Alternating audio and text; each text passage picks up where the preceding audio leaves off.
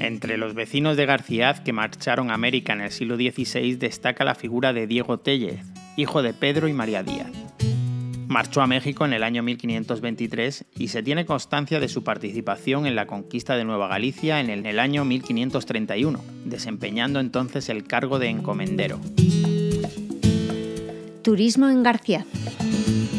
Señalización turística inteligente en formato audio. Casa de Diego Tellez.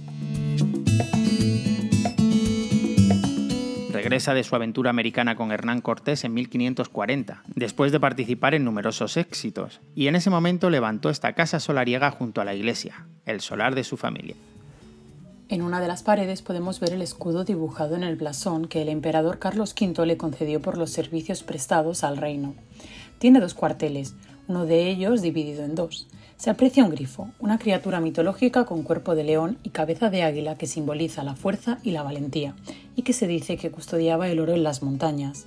Se percibe un claro parentesco con la familia trujillana de los altamiranos, por los diez rodeles que aparecen en el escudo. En la otra mitad se representa una escena de la conquista, en la que aparecen dos personajes y en la que uno de ellos parece estar subido en los hombros del otro.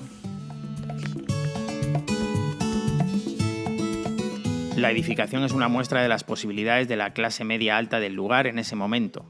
En principio tiene una sola planta habitable, la superior se destina para almacenes. Es una casa robusta y sin alardes constructivos en su exterior. Guarda para adentro los detalles artísticos más refinados, donde un gran patio está rodeado de arcos y da luz a las habitaciones en el interior. En su testamento, otorgado en 1552, dejó varias mandas para obras pías y para la iglesia parroquial de Santiago Apóstol.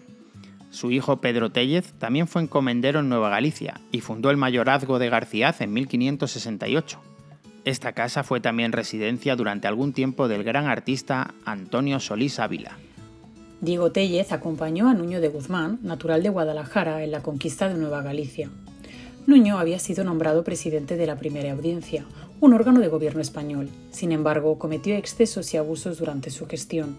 Por otra parte, sus deseos de conquista lo llevaron a realizar una expedición al occidente del país, con la intención de crear un territorio distinto a la Nueva España.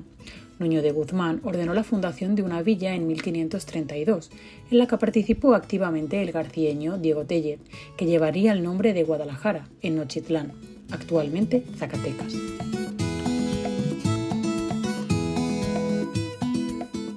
La enemistad entre Nuño de Guzmán y Hernán Cortés provocó una amenaza de enfrentamiento entre los dos conquistadores. Hernán Cortés había salido bien librado de un juicio en su contra y se le habían otorgado permisos para realizar nuevas exploraciones. Finalmente Diego Tellez decidió regresar en la expedición de vuelta que se había preparado para Hernán Cortés. Otro garcieño, Gonzalo Díaz, pasó al Río de la Plata en la expedición de Ortiz de Zárate. Este había marchado a España para solicitar a la corona su confirmación en el cargo de adelantado. Llegó a destino en septiembre de 1568, después de soportar graves inconvenientes, porque la nave en la que viajaba fue asaltada por unos piratas franceses, quienes le robaron gran cantidad de dinero y valiosas prendas. Por último, destacar a Francisco Díaz, también natural de García, cuyo testamento en Lima en 1617 mandaba fundar una capellanía de parentesco en la iglesia mayor de Santiago de García.